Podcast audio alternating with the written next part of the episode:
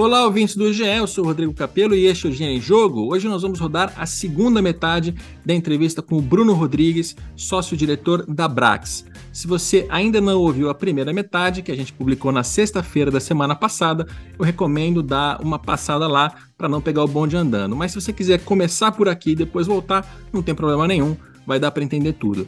Lembrando que nesta conversa eu tenho a companhia do Martim Fernandes, repórter aqui da Globo e companheiro nos assuntos difíceis dos bastidores do futebol. Lembrando também que se você quiser ler a entrevista em texto, ver a foto do Bruno Rodrigues, avaliar alguns dos materiais que nós obtivemos com exclusividade e citamos nessa entrevista, está tudo publicado no GE. Vamos para a segunda e última parte dessa conversa com o Bruno Rodrigues.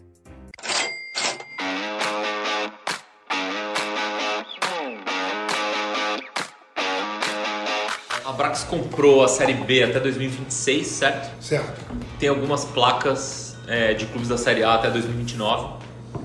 É, e tem uma discussão no futebol brasileiro sobre a criação de uma liga de clubes, né? Tem dois blocos, três blocos que agora se juntaram em um e tal, e que pretendia organizar o Campeonato Brasileiro a partir de 2025 e vender em conjunto as propriedades comerciais a partir de 2025. Paralelamente a isso, a Brax faz o seu trabalho e compra propriedades que vão além, do, é, entram, digamos, não entram porque esse território não é de ninguém ainda, mas a Brax ocupa alguns territórios antes que essa liga comece de fato a vender. Qual é a, a posição em que vocês estão nessa conversa sobre liga? A Brax está fora disso? É, vai ter que ser chamada à mesa em algum momento, afinal detém algumas propriedades já desse, desse futuro aí que está se planejando vender? Qual é a vocês pretendem comprar mais propriedades avançando nesse, nessa linha do tempo e, e quem quiser e quem chegar depois que venha conversar com vocês? Qual é a Então, Martim, vamos lá. É, primeiro, é, é, muito importante a gente organizar isso de forma cronológica, tá? É, surgiu a informação que os clubes estavam interessados em montar uma liga. A Brax tinha recém adquirido alguns direitos, Série B, Série A, aquela coisa toda, e estava caminhando normalmente, tudo certo. E eu sempre disse aos clubes o seguinte: nós jamais, jamais vamos interferir na concepção de uma liga, porque é o que a gente acredita. A gente, a gente entende que de fato a liga ela é um caminho saudável, importante, é, eu diria inevitável para o futebol brasileiro. Ponto. E ah, qual era o nosso, o nosso ponto de vista? Eu tenho contratos vigentes, esses contratos me, me asseguram, dentre outras situações, um direito de preferência para renovar os meus acordos. A gente vai aguardar. Se amanhã ou depois a CBF, clubes, investidores chegam ao entendimento que você deve a, negociar com uma liga, assim nós faremos. Vamos sentar, vamos conversar, obviamente observando as questões jurídicas. Então nós sempre adotamos muita parcimônia a, durante o período de concepção dessa, dessa liga. O que ocorre é o seguinte: é, a liga não aconteceu, é, e acho que no curto prazo não vai acontecer.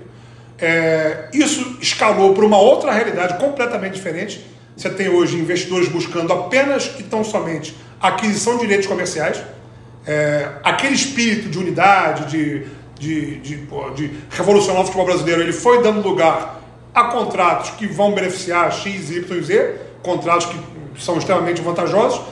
E aí, quando o papo sai do âmbito da concepção da liga e entra para uma relação comercial, a gente levanta a mão e fala: um minutinho, peraí, eu estou aqui parado, estou aguardando respeitosamente, torcendo pelo, pelo, pelo bom entendimento dos clubes para que se faça uma liga, mas o que eu estou vendo hoje não é mais isso. Tanto é que você já está vendo aí investidores colocando é, projetos de investimento no mercado, falando das propriedades, tem agências que hoje já se dizem no mercado de respeitando frontalmente o nosso contrato, a, a próxima detentora de direitos do ciclo 25 em diante. Então, assim, saiu do âmbito da liga e virou meramente uma negociação comercial para a exploração dos direitos dos clubes. Isso é o primeiro ponto. Então a Braga se sentiu no direito de avançar em direção aos seus clientes. É, ficamos até um pouco incomodados porque isso antecipou uma conversa que deveria ter sido ah, feita no, no meio para o final do ano que vem e começamos a negociar individualmente com os clubes. É, repito, todos estão aí buscando seu lugar ao sol, todos têm direito a fazer seus movimentos comerciais. É, eu, não vou entrar no mérito aqui de quem está certo, quem está errado. Agora, deixou de existir o espírito da concepção da liga que você tem hoje, claramente, de forma incontestável, são empresas adquirindo direitos. E aí, meu amigo, a Brax hoje, na posição que ela está, ela não pode Ela não pode, em hipótese alguma, não se apresentar como um postulante a esses direitos, dentre diversos fatores, te cito dois. Os investimentos extraordinários que nós fizemos no futebol nos últimos anos. É, é, pouca gente percebe isso. Você vê, por exemplo, hoje a gente opera quase mil jogos por ano com painel de LED. Só eu e meus sócios sabemos o quão penoso foi viabilizar esses investimentos, trazer esses equipamentos. Nós não temos uma única linha de crédito no banco. Fizemos tudo com, nossos, com os nossos recursos, reinvestindo aquilo que a gente, a, a gente arregimentava no futebol. Então a gente melhora o produto, a gente coloca o, o futebol brasileiro em uma outra prateleira, e desculpa a arrogância, mas não tem como falar de outra forma. É, os clubes recebiam 2, 3 milhões de reais pra, pra, pra, pelos direitos comerciais do Campeonato Brasileiro, e hoje eu tenho contratos que superam a casa de 110, 100 milhões de reais por 5 anos de contrato. Estamos falando de placas. De né? placas, de especificamente. painéis de LED. Então eu faço todo esse esforço, eu me dedico, eu perco noites de sono, a minha empresa ela, ela tem uma atuação importante nesse segmento, e na hora de assoprar a velhinha, vem um outro e não, me dá esse direito aqui que eu vou, eu, sob a pretensão de uma liga, e vai, e, e vai tomar os direitos da Brax. Sim, vai ser uma briga boa, no bom sentido. Eu respeito todos os players de mercado, é, vocês podem ver, vocês são jornalistas, nunca ofendi ninguém pela imprensa, nunca mandei nenhum tipo de informação sobre ninguém. Agora, nós não vamos permitir, sem trabalhar muito, a pegarem todo o nosso trabalho e darem um outro destino. Então já fechamos com alguns clubes, cito o Botafogo, cito o Cruzeiro, cito o Santos, a, o próprio Vasco, fechamos mais três clubes que estão minutando com a gente, clubes relevantes, e vamos continuar trabalhando. Porque nós não somos anti-liga. Nós somos, é, é, nós somos uma empresa que estava observando com parcimônia a criação da liga e de repente o negócio escalou para pura e simplesmente uma, uma, operação comercial, uma compra de direito. Aí, meu amigo, com tudo que a gente criou no, no futebol hoje, com o volume de investimento que a gente fez, é, repito, eu peguei é, só, de, só de, de, de, de, de primeiro pagamento que eu fiz ao Botafogo Cruzeiro, por exemplo, equivalia a quase 10 anos de contrato do modelo anterior. Então eu, eu, tra, eu trago benefício para o futebol e me tiro do negócio, sem eu nem tentar, sob pretexto que eu tenho que aguardar para se formar uma liga? Não. Quando, for uma, quando uma liga for formada, eu vou ser o primeiro a, a, a, estar à disposição para contribuir. A, tentar comprar os direitos dessa liga. É natural, natural. Para mim não me importa se, se o direito pertence à CBF, se pertence a, um investidor, pertence ao clube. A relação hoje, é muito importante deixar isso claro, Martim e Rodrigo, ela é impessoal. Hoje é uma, hoje é uma competitividade, é uma avaliação técnica das propostas. Então, para mim, é indiferente. É, não, não, ah, você está com a CBF, você está com o clube agora. O que não pode é o seguinte: no meio da execução do meu contrato, não pode, não deve. Não, posso falar não pode, mas eu, assim, nós entendemos como um caminho equivocado. No meio do nosso contrato, depois do esforço monumental que nós fizemos para contribuir para o futebol brasileiro, simplesmente hoje tem uma agência, hoje, 2023, abordando os nossos clientes, dizendo: olha, a partir de 2025 os direitos estão comigo. Vem cá, e a preferência? E o contrato vigente? E os investimentos? E, e sabe, é, isso não, a gente não considera uma, uma coisa saudável para o futebol. E repito, cada um está à vontade para seguir o seu caminho, mas a Brax vai se apresentar, obviamente, como um postulante a esses direitos por motivos óbvios. A Brax vai se apresentar como postulante a direitos de transmissão também? Não, a princípio não, Martim. Acho que, acho que é, especificamente no, na Série A do Campeonato Brasileiro, e, e vou per pedir perdão aqui aos aos meus parceiros de, de, de TV, é, sendo muito direto, muito franco, e não estou rasgando cedo por estar na casa, não.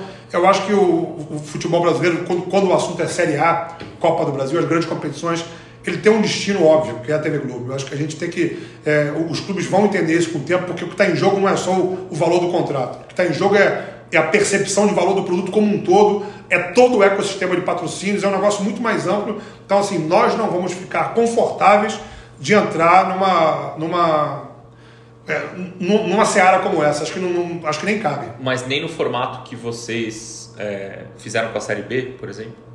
A Série B é completamente diferente. Ah. Porque na Dura, assim, você tinha uma, uma...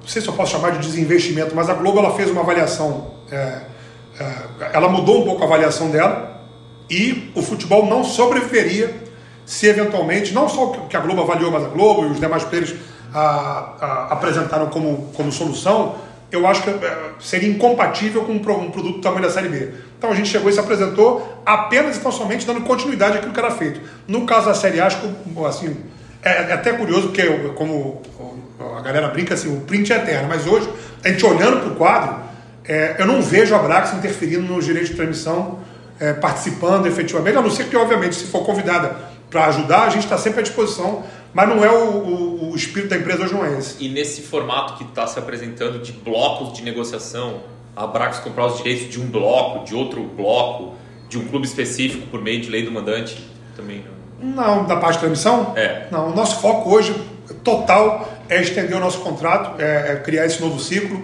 Como eu disse, nós temos, se eu não estou enganado, sete clubes já, alguns com contrato, outros minutando, estamos buscando aí o, a extensão do nosso acordo.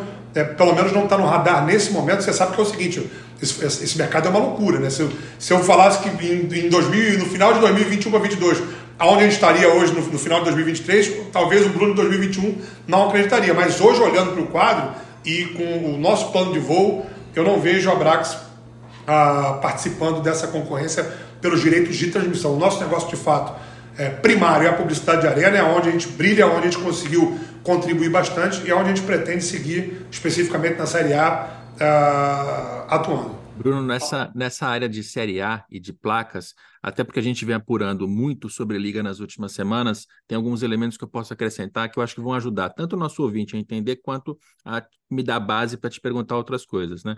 Uh, tem, tem, claramente dois grupos, da Libra e do Forte Futebol. A Libra, até onde eu entendo, eles, em, em, termos de venda de placa, eles não avançaram, eles não tinham um plano específico em relação a isso, é, tanto é que você já fechou com o Santos, que é um dos clubes da Libra.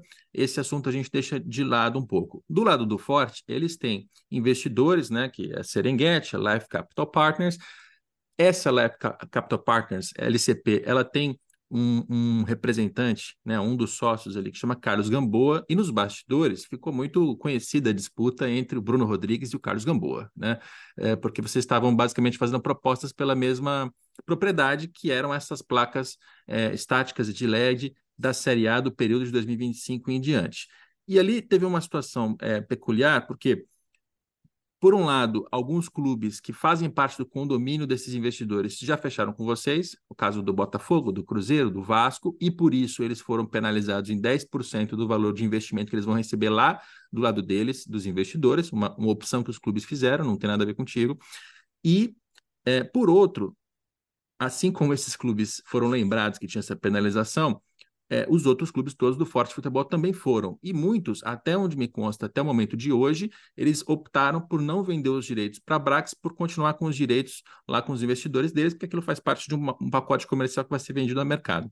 É bom destacar também que naquele grupo, é, quem faz a operação comercial é a Live Mode, que é uma concorrente tua em diversas é, propriedades comerciais, e nesse caso vai fazer a venda desses direitos para esse grupo, né? É, quando, quando você diz que tem uma agência que já diz que tem esses direitos, suponho eu aqui que esteja falando da Brax por causa dessa, dessa situação específica.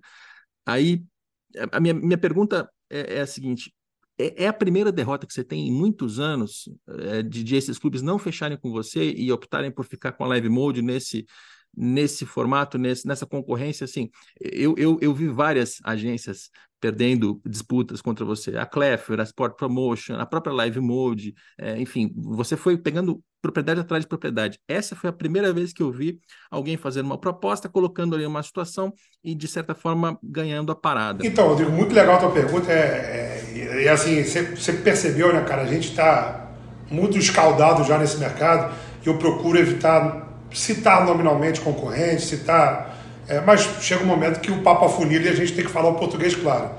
É, primeiro, uma coisa interessante, né, Rodrigo? Assim, eu estou nesse mercado há muitos anos e se tem uma coisa que não me preocupa, é, de verdade, são derrotas e vitórias.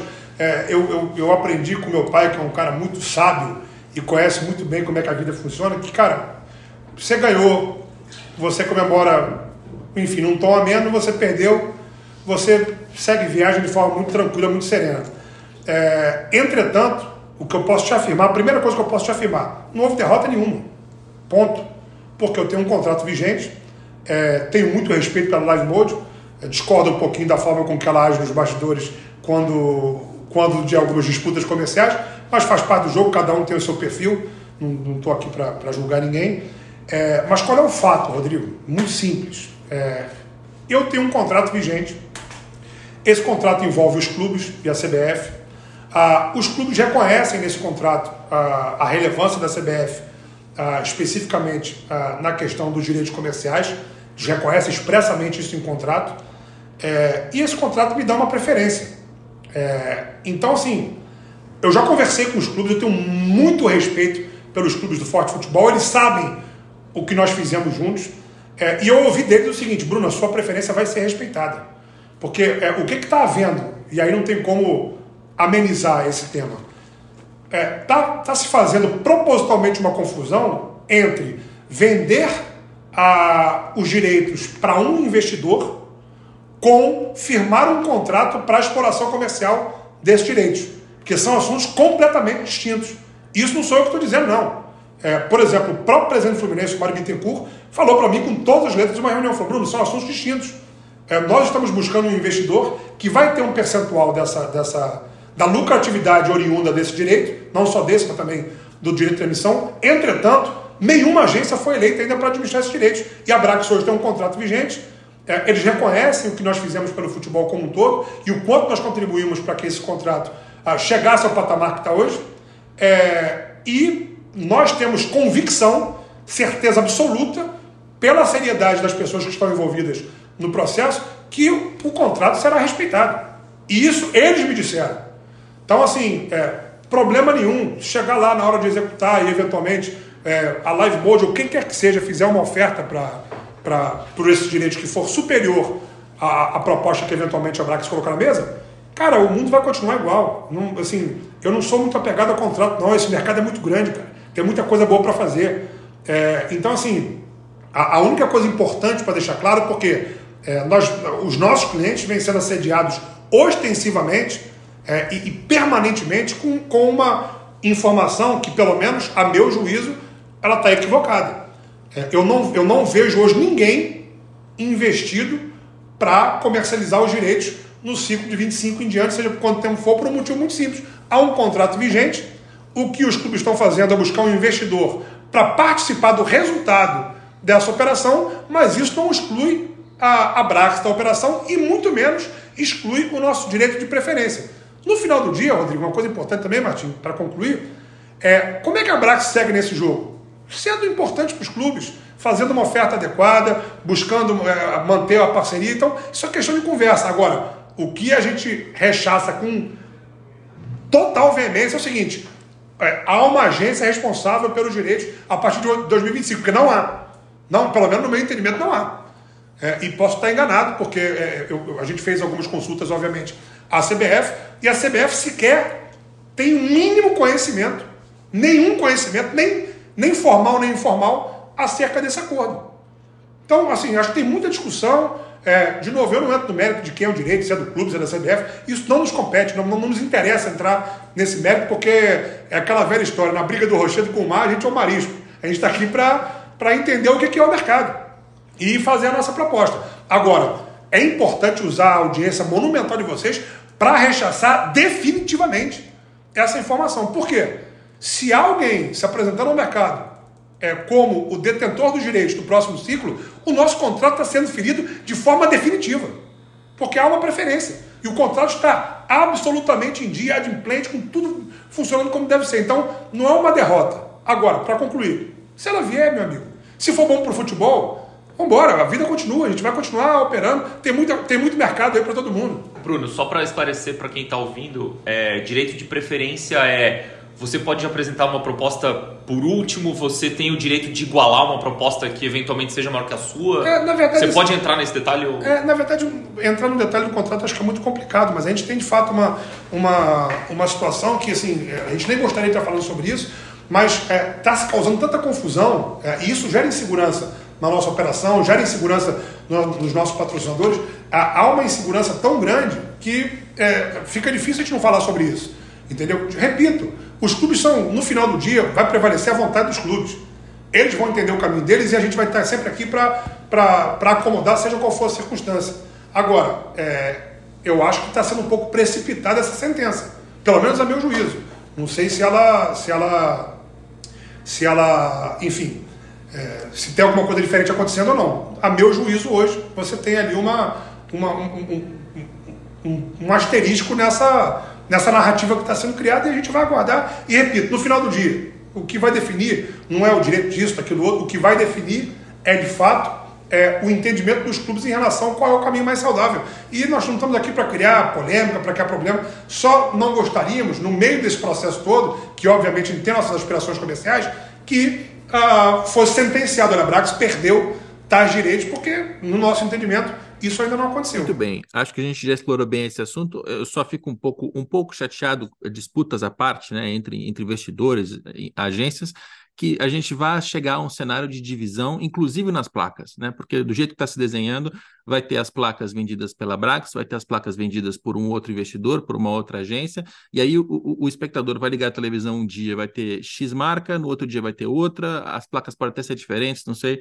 Enfim, é, é incrível como a gente perde oportunidades aí de, de unificar e fazer direito. Só, só uma, um ponto, Rodrigo, importante para deixar, deixar claro, é, isso é uma questão factual, tá? Não tem nada a ver com, com, com, com o que eu acredito como bom ou, ou, ruim. Eu acho que é muito bom você ter os direitos dos clubes, obviamente, centralizados. Mas qual é o fato?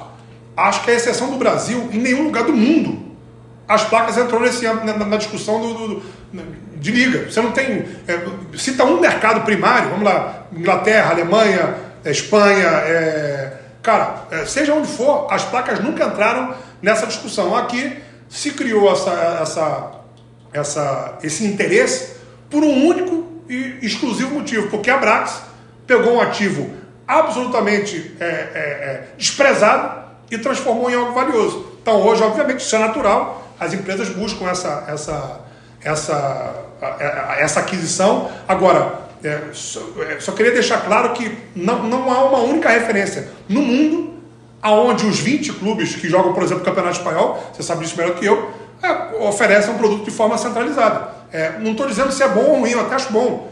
É, mas começam a criar uma história que parece o seguinte: não, sem as placas a, a liga está inviabilizada. Cara, não é assim. A gente sabe que a placa perto de transmissão ela é irrisória.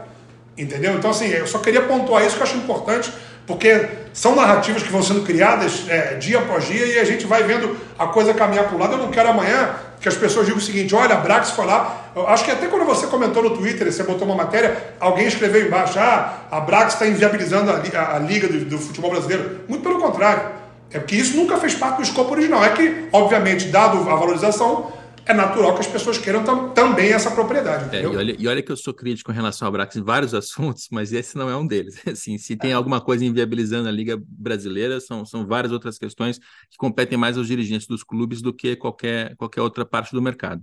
Mas aí, mudando de assunto, como eu já disse anteriormente, né, a gente recebeu alguns materiais produzidos pela própria Brax, porque a Brax, em determinado momento, neste ano de 2023, foi a mercado estrangeiro, inclusive, para vender a própria Brax. Existia uma, uma, uma intenção de vender a agência. Né? Antes de entrar em, em minúcia aqui de número, de, do, do que está dentro dessa apresentação, e, e, e, repito, tudo isso vai estar disponível para o nosso ouvinte, para o nosso leitor no GE, para ele mesmo poder ver. É, eu queria que você contasse. Você, qual, era o plano? Vocês queriam vender a Brax? Então, Rodrigo, é muito bom poder falar sobre isso. Eu cheguei a conversar rapidamente com o Martins sobre isso também.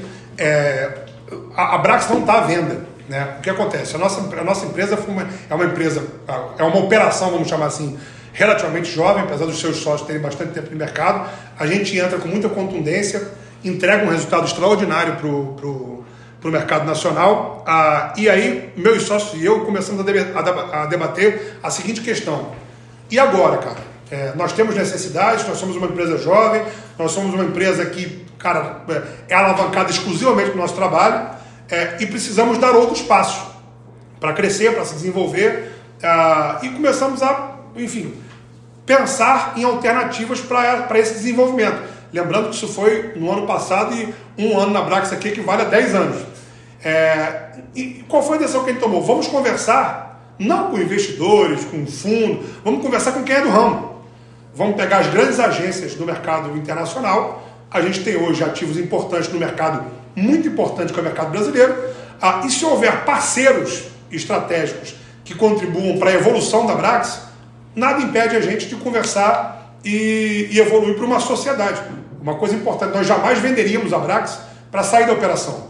A nossa ideia, à época, que não se sustenta hoje, depois eu posso falar um pouquinho mais sobre isso, é, era ter parceiros para uh, trazer ainda mais credibilidade, para trazer ainda mais uh, uma visão global para a Brax em, em, relação ao nosso mercado, para agregar parceiros estratégicos, novos clientes, novas mentalidades. Então, essa era a nossa ideia e nós fomos ao mercado a buscar um parceiro estratégico, não vender a Brax. São assuntos completamente ah, distintos.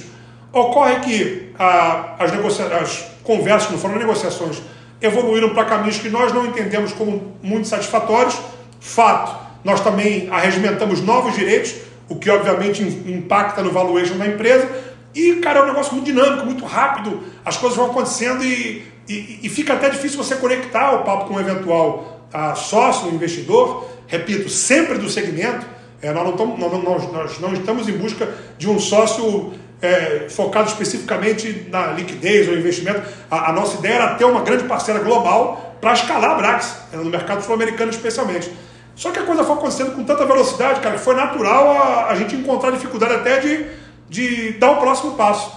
Então hoje acabou que o assunto esfriou um pouco, é, a, a, dinâmica do, é completamente outra. O que era a Brax quando a gente é, tomou a decisão de fazer esse roadshow e buscar alguns alguns parceiros estratégicos, é, é, era uma realidade hoje é completamente diferente. É, e a gente tem sim ainda uma conversa com uma empresa especificamente que vem trocando ideia com a gente, que vem conversando sobre possibilidades. Nos encanta ter um parceiro global é, agregando ao futebol brasileiro, agregando à operação da Brax, contribuindo com expertise de, de, dezenas de anos, de uma visão muito mais ampla do que a nossa, que é uma visão muito focada aqui no mercado brasileiro e um pouquinho sul-americano. Então, assim, é, é são conversas. É, mas até falei com o Martim sobre isso. Falei, Martim, cara, é, obviamente a gente sabe quem vazou essa informação, sabe por que vazou, porque era uma empresa que até então tinha uma grande parceria com a gente, depois acabou perdendo o direito para a gente e, e, ficou meio chateado, e tudo bem, isso faz parte do show. É, mas qual é o fato? A Brax busca sempre evoluir, cara. É, e, e, o, e, o, empresário que não pensa no próximo passo, é, ele está morto, vai ser funcionário o resto da vida da própria empresa. Então, qual é a nossa visão? Se houver alguém que aporte conhecimento mais do que dinheiro, que aporte possibilidade, que, que aporte know-how, a gente está super aberto para conversar. Mas hoje é um assunto relativamente frio dentro da empresa, até porque a empresa cresceu demais e mudou um pouco o foco. Hoje o nosso torcedor está mais acostumado a, a, percentuais, esse tipo de operação, até por causa da SAF, né? Vendeu 90% de um clube, 70% do outro. No caso de vocês, a intenção era vender é, 100%, 51%, ou seja, o controle, ou menos ter um parceiro que comprasse, por exemplo, 30% da Brax e chegasse para compor? Rodrigo, na verdade, a gente tem, tem bastante tempo isso, a gente teve algumas conversas, mas a nossa intenção nunca foi entregar a Brax para ninguém. Isso aqui é a nossa vida. Eu, eu faço isso. Eu, eu, eu, apesar de estar com a lataria um pouco amarrotada, ainda sou muito jovem, tenho 42 anos. Então tem muita lenha para queimar nesse mercado ainda. O pessoal vai ter que me aturar um bocado ainda. A nossa ideia era ter um parceiro estratégico, cara. Um chegou a falar em 51%, o outro falou 50% mais 1%. A ideia não é, cara, entregar a empresa, a ideia era potencializar a Brax. Porque de verdade, Rodrigo, uma coisa até vou sem fazer aqui o, um, nenhum tipo de drama, cara, enfrentar o que a gente enfrentou sozinhos, né? Sou eu, dois sócios e uma galera aqui, um, um volume de, de, um time comercial, um time de produtores, os funcionários da empresa são muito, são muito fechados com a gente. Enfrentar tudo que a gente enfrentou sozinhos é muito difícil, cara. Assim, nós quebramos muitos paradigmas, nós contrariamos muitos interesses é, é, comerciais. Né? Assim, a gente rompeu um pouco com o status quo do futebol. Isso tem um preço muito caro para pagar, cara. Assim, é, é, então, é, dentre as motivações, que não são poucas, tem a questão estratégica, tem obviamente a questão jurídica, que você ter um, um, parceiro um pouco mais sofisticado contribui, e tem também diluir um pouco essa responsabilidade. Porque carregar esse, esse bonde nas costas, que é hoje a Brax, não é um negócio simples, cara. Não é uma. É, é, assim, acho que, que talvez em alguns momentos o que. Não vou dizer indignado, porque não é a palavra correta, mas o que mais entristece a gente é quando a gente recebe uma crítica injusta, quando a gente ah, recebe uma, uma, percebe um movimento contrário à empresa e a gente não tem a oportunidade de sentar e explicar o que é a empresa. Isso aqui foi um, foi um projeto muito desafiador, muito pessoalmente falando, sacrifício pessoal, distanciamento da família, noite sem dormir. Não é um negócio fácil de você botar de pé.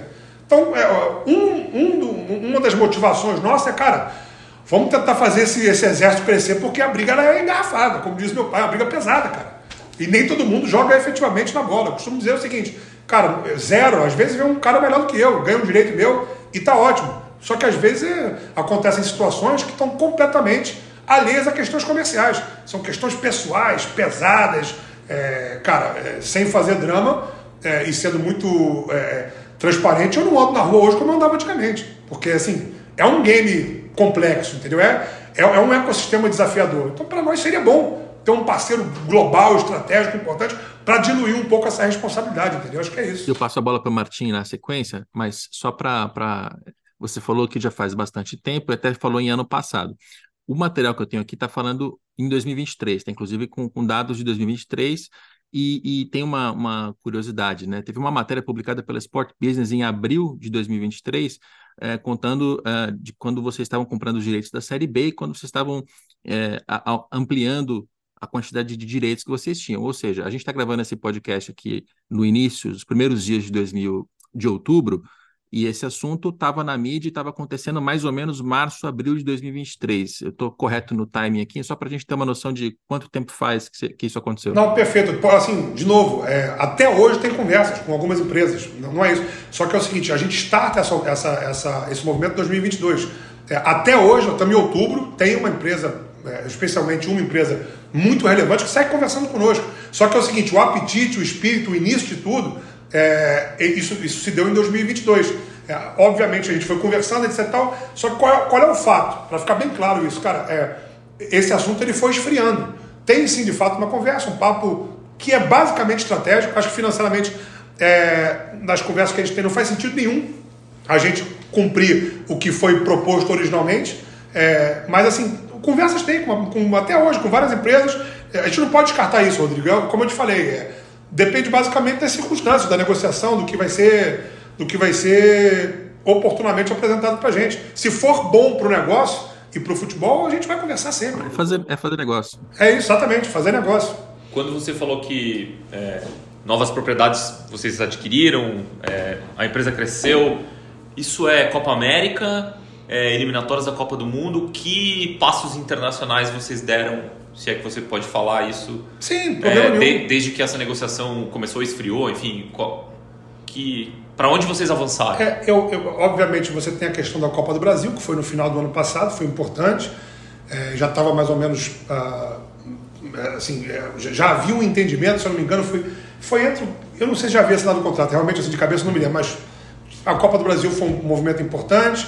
Ah, obviamente, quando a gente entra em transmissão no Campeonato Carioca e tem êxito naquilo que a gente nos propôs a fazer, na sequência vem a Série B, a Copa América é recente, a gente, na verdade, é, é, foi eleito para a Comembol como agência, mas ainda não formalizou, está finalizando aí a, a, as negociações de minuto.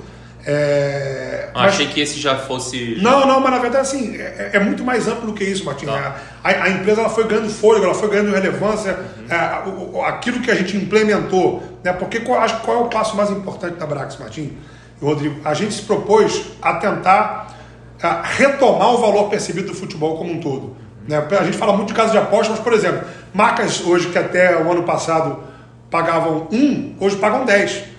Então, o impacto do nosso negócio, da nossa atuação, naturalmente foi valorizando o nosso negócio ah, e foi criando uma, um, um pouco mais de conforto para eventualmente avaliar essa, essas situações. Então, não, não, não, é só uma questão vinculada a direito, é a direito e ao desenrolar né, a, a evolução da Brax como, como negócio. Mas qual é o futuro da Brax? É avançar é, na América do Sul, FIFA, outros esportes?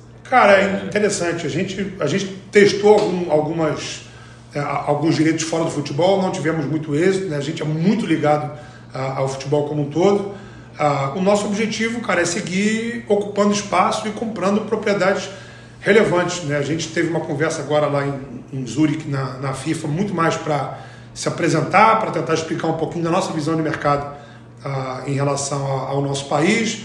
Fizemos esse primeiro passo importante com a Comembol, estamos conversando com algumas federações aqui nacionais na América do Sul é muito difícil, né, cara? Porque é, é um mercado muito competitivo, né? Rodrigo brincou, é a tua primeira derrota. Acho que foi muito circunstancial. A Brax ela acabou ocupando muitos espaços deixados simultaneamente. Mas a gente não tem a, a imaturidade de imaginar que isso vai ser uma coisa permanente. Não existe isso. Acho que as pessoas também evoluem, as empresas é, descobrem os nossos segredos, desvendam as estratégias e, e vão buscando seu espaço. Sim, a, a Brax é um operador, cara, comercial de direitos, vai buscar sempre aquilo que que é interessante para ela, entendeu? Não tem, a gente não tem um, um, um, plano muito definido. O que a gente quer é uh, estar sempre presente aonde as oportunidades estão.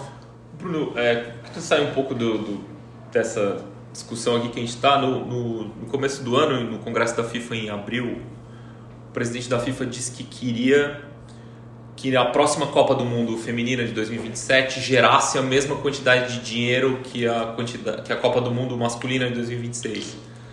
E a Copa do Mundo desse ano teve uma briga na Europa, ninguém na Espanha queria transmitir, na Inglaterra, na Itália, na França, enfim, uma confusão grande. É, futebol feminino vende, tem mercado. Você, quando vai ao mercado, vende isso também? O que, que o mercado responde? Qual é a dificuldade de, de fazer o futebol feminino gerar mais dinheiro ou tanto dinheiro quanto o masculino? Bom, é, vou começar exemplificando com, com, com componentes que eu tenho dentro de casa. Eu tenho duas meninas, uma de 10 e outra de. É, uma vai fazer 10 e outra 8 anos. É, perdão, uma vai fazer 11 e outra 8 anos. A minha mais velha é apaixonada por futebol. É uma, é uma, é uma geração que está vindo aí é, de meninas que consomem a, a, a, avidamente futebol.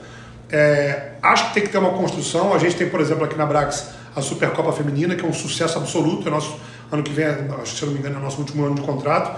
Performa extraordinariamente bem. É um tiro muito curto, né? obviamente é uma competição pequena, mas o que eu estou observando é o seguinte: o posicionamento das marcas, o posicionamento da, da, da do mercado como um todo, está demonstrando que esse vai ser um caminho.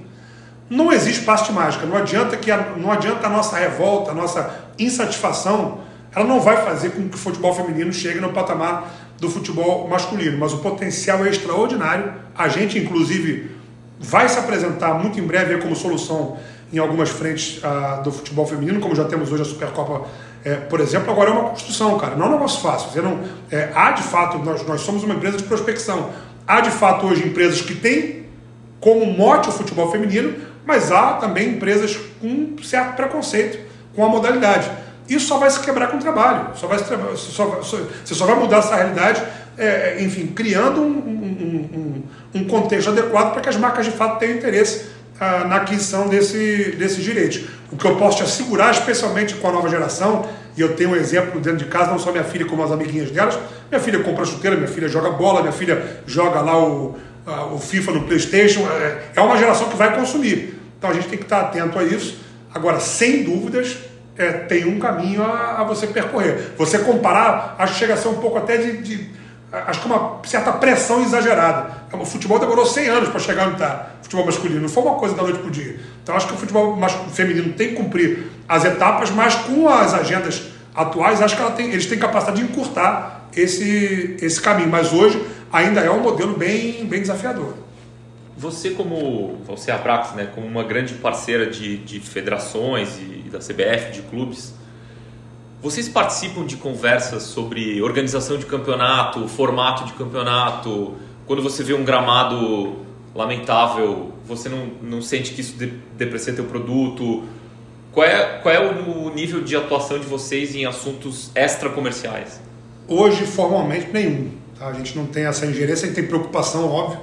É curioso você perguntar isso, Martinho, porque a gente está, inclusive, para provocar uma reunião ah, com determinados clubes e num foro não precisa, não precisa abrir aqui agora, porque alguns produtos nossos a gente tem uma certa preocupação, isso impacta, obviamente, na percepção de valor, mas hoje, efetivamente, formalmente, a gente não tem nenhuma ingerência e nem terá. A palavra não é ingerência. Agora, o que a gente vai fazer, a gente vai se colocar à disposição para tentar contribuir para essa melhora, porque há uma necessidade urgente. Né? Você vê na, na própria Série A do Campeonato Brasileiro, é, em algumas situações, você tem ali algo a melhorar.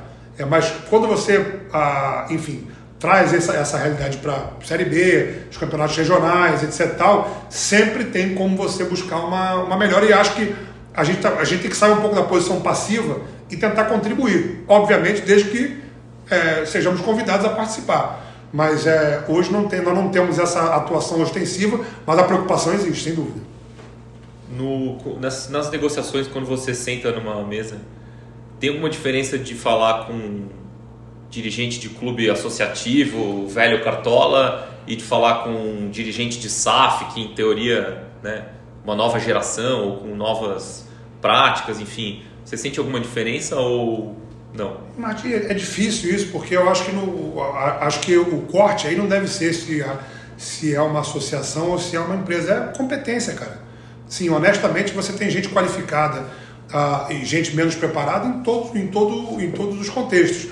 Obviamente, cara, assim, é, o que na, na esmagadora maioria das vezes as SAFs vêm trazendo gente muito qualificada para dentro do futebol. Isso é maravilhoso.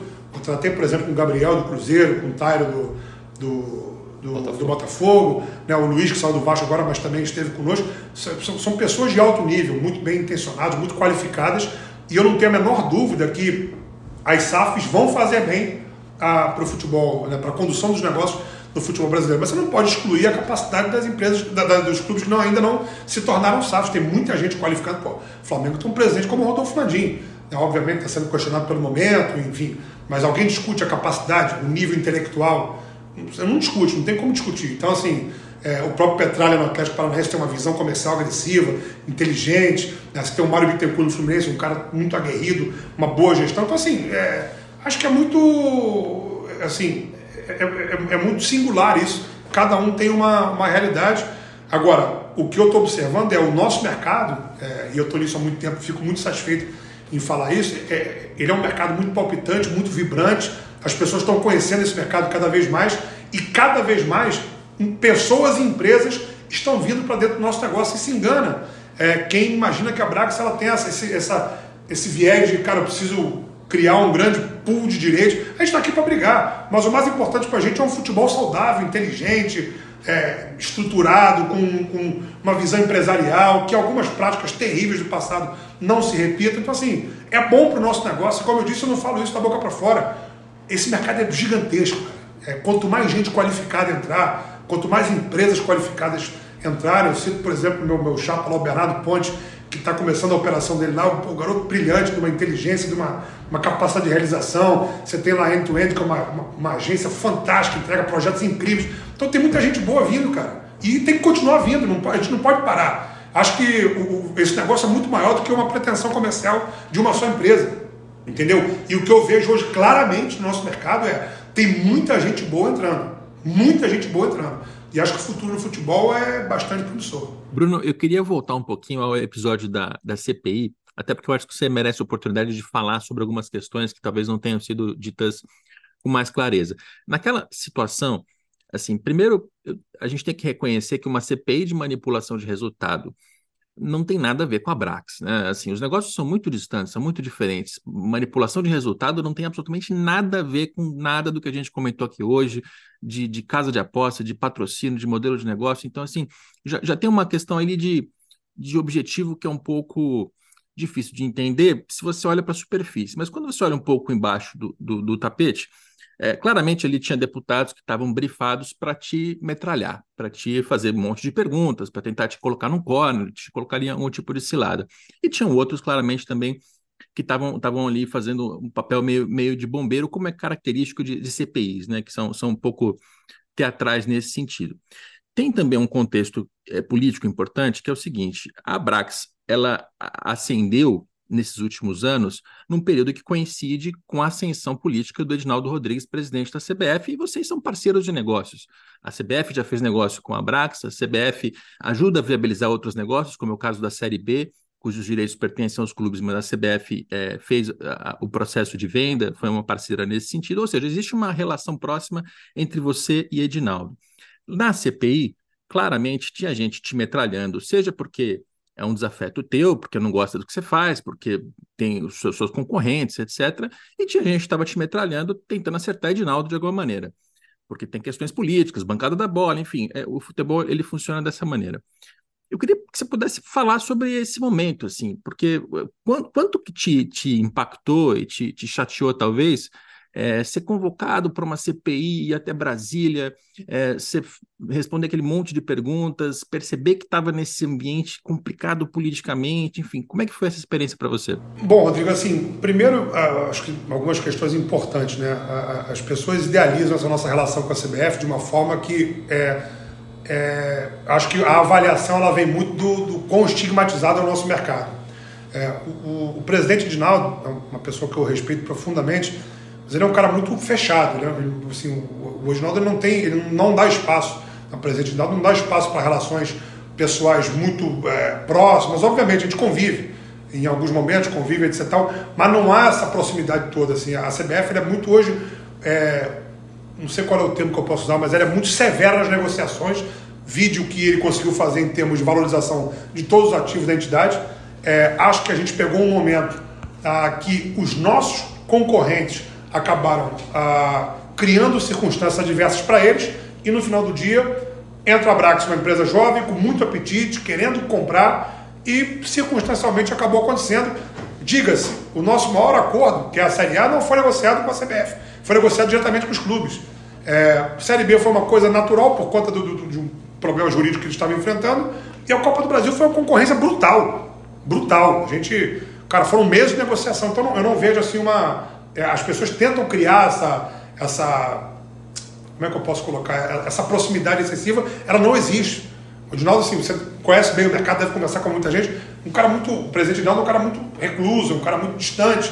Dificilmente ele, ele senta contigo numa situação sozinho, você não está acompanhado de, de alguns diretores. Então não tem essa relação, é importante deixar isso é, muito claro. Em relação à CPI, cara, eu vi com muita naturalidade, porque, é, como eu já falei aqui sobre a nossa conversa, o futebol ele é um tema muito palpitante, é um, é um, é tema que interessa a sociedade como um todo. É, obviamente, é, é 100% confortável você ir lá explicar? Não é, mas é uma realidade. A Brax hoje ela é protagonista de um mercado ela deve esclarecimentos. Então foi importante a gente ir lá conversar, é, entrar e sair dignamente. Obviamente os questionamentos são naturais. Não vejo como é, críticas orientadas, eu acho que é, é uma, uma, é um interesse natural. Esse é um tema palpitante, a questão das apostas, os caras chegando, investindo muito na Globo, investindo muito na Brax, investindo muito nos clubes, isso é natural. Então, assim, a gente deve explicações, né? Numa, é, apesar de, de, de, É engraçado, eu tenho um sócio catalão, ele não, ele, ele não conseguia conceber muito bem, cara, mas qual é o mote para me colocar, para explicar? Eu falei, cara, é assim, Xavier, o futebol no Brasil é uma religião, é um tema primário. Então é natural que a gente tenha que prestar esclarecimentos. Como estou aqui, no final do dia, aqui, o que, que a gente está fazendo? Está prestando esclarecimentos. Eu não posso ser recluso, não posso me fechar. Eu até vou cometer aqui uma, uma, uma, uma, uma inconfidência. Eu tive com o Martinho outro dia, eu sentei batendo papo com ele tomando uma cerveja, cara. Eu não, eu não posso me esconder. Não tem nada para esconder. Ele quis conversar comigo, tira, apurar algumas situações. Eu falei, cara, eu estou almoçando aqui. Se você quiser vir bater um papo comigo aqui, com o maior prazer. Então nós devemos essa satisfação. Nós devemos transparência. A gente tem que estar pronto para ser questionado, porque isso é natural, cara. Especialmente no contexto que foi. Agora, qual é o fato? Fato relevante. Cara, a gente pegou a tempestade perfeita. Concorrentes. Cara, de novo, que eu respeito todos, cara. Pô, Kleffer, Live Mode, a, a própria Sport Promotion, que tem uma história bonita no futebol, a propaganda estática, todos tiveram o seu, o seu, o seu momento, mas se encontraram com alguma dificuldade e quis o destino simultaneamente. Não vou ficar aqui numerando que não vem o caso, mas cada um ah, tinha ali a sua percalço, a sua dificuldade, e isso abriu espaço para uma nova operação. E assim foi feito. Então, não, não assim, é, é, as pessoas querem mistificar é, e, e, assim, obviamente, me resguardando e resguardando as demais empresas, acho que não vem ao caso, mas no final do dia é o seguinte: foi uma, uma grande. Foi muito circunstancial. As coisas aconteceram. Assim, e, e, por isso a gente deve explicação, porque é importante sentar e explicar isso. Entendeu? Quantas vezes for necessário e aonde for necessário. Martim, tem mais alguma? Não, acho que é isso. Tem alguma coisa que a gente deveria ter perguntado aqui para você e não perguntou? Você quer aproveitar essa entrevista para. Não, na verdade, Martim Rodrigo, primeiro agradecer demais, né? Foi um papo muito legal, muito proveitoso. É, e reforçar o espírito da Brax. A Brax é uma empresa que, ah, é, sem ser piegas, mas isso é realidade, que ela tem um, um espírito é, é, é construtivo, é um espírito de, de, cara, de transformar o futebol brasileiro. Né? A gente renunciou há muitas oportunidades para poder reinvestir no futebol. A gente se sacrificou muito e vai continuar sacrificando. Ah, cara, é bobeira, deveria marcar uma margem de lucro espetacular, mas é o nosso DNA. A gente acredita no produto, no negócio, no impacto. E eu acho que só assim você, no longo prazo, vai acabar atingindo seus objetivos pessoais. Então, assim, é, é deixar essa mensagem, cara. A Brax está aqui para contribuir é, seja como detentor do direito, seja como um consultor, seja como um, um, mero espectador, no final do dia o que a gente quer é um futebol forte. É um futebol, é, sem fazer nenhuma analogia ao, ao forte futebol, mas é, é um futebol pujante, vibrante, que entregue de fato aquilo que o torcedor quer no final do dia é isso. Se trata de entregar um bom produto para quem é apaixonado por esse negócio. E nós vamos estar aqui sempre à disposição para falar sem nenhum constrangimento, né? Rodrigo Martins, a hora que vocês quiserem, meu telefone, cara, bater papo, trocar ideia.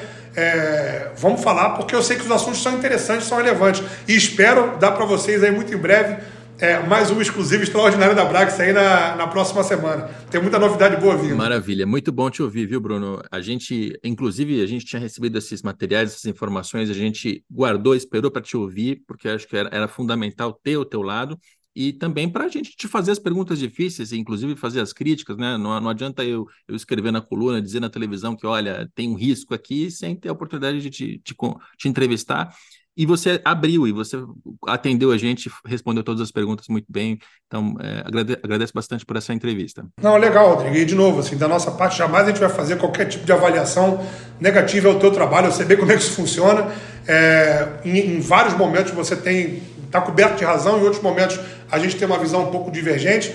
No final do dia, isso aqui é um negócio extremamente complexo, muito difícil de tocar, é extremamente desafiador, como eu disse, especialmente para é, três caras que se propuseram a enfrentar um modelo que estava aí, ah, enfim, estabelecido há muitos anos.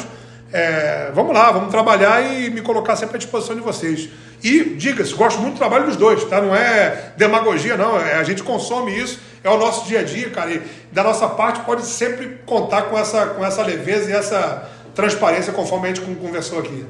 Este é o nosso Dinheiro em Jogo. Eu espero que você tenha gostado do papo. A gente volta na sexta-feira da semana que vem, 20 de outubro, com mais um episódio inédito.